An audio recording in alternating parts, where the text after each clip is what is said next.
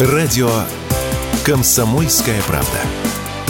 15 лет на страже правды.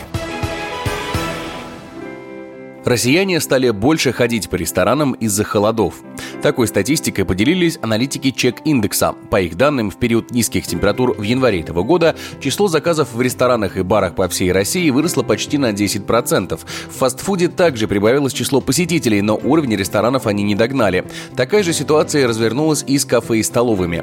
Вырос за год и средний чек. В ресторанах и барах он повысился на 10% и составляет чуть меньше полутора тысяч рублей, а в заведениях фастфуда, кафе и столовых более чем на 10% и составляет от 500 до 1000 рублей. Однако представители бизнеса заявили, что серьезного увеличения потока клиентов они не заметили. Так, президент Федерации рестораторов и ательеров России Игорь Бухаров рассказал радио «Комсомольская правда», что изменение, зафиксированное аналитиками, связано с началом работы проекта налоговой службы «Общественное питание». Наоборот, когда холодно в самом начале, люди сидят, потом они к холоду привыкают, ну и начинают ходить, как и ходили. Есть еще одна история, которая очень важна. В этом году Федеральная налоговая служба запустила программу соблюдения кассовой дисциплины, которая должна была заработать в 2020 году, они ее отменили в связи с пандемией. И в этот момент все контролирующие органы, это не проверки, они просто садятся в зале и смотрят, пробивают чеки или не пробивают. Поэтому увеличился товарооборот, все стали пробивать чеки. В то же время в некоторых регионах рестораторы действительно действительно заметили рост числа посетителей.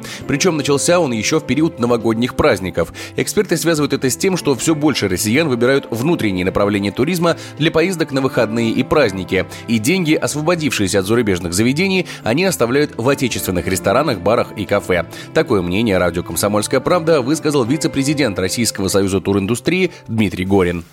Связано в том числе с увеличением количества предложений пакетных туров, стабилизацией спроса и увеличением даже глубины продаж. Новогодние праздники стали бронировать сентября месяца, и особенно мы заметили это по российским направлениям. Конечно, в топе горнолыжные возможности, но и есть много предложений экскурсионного порядка. Это Санкт-Петербург, Казань. Фактически можно отправиться в путешествие и в железнодорожный круиз.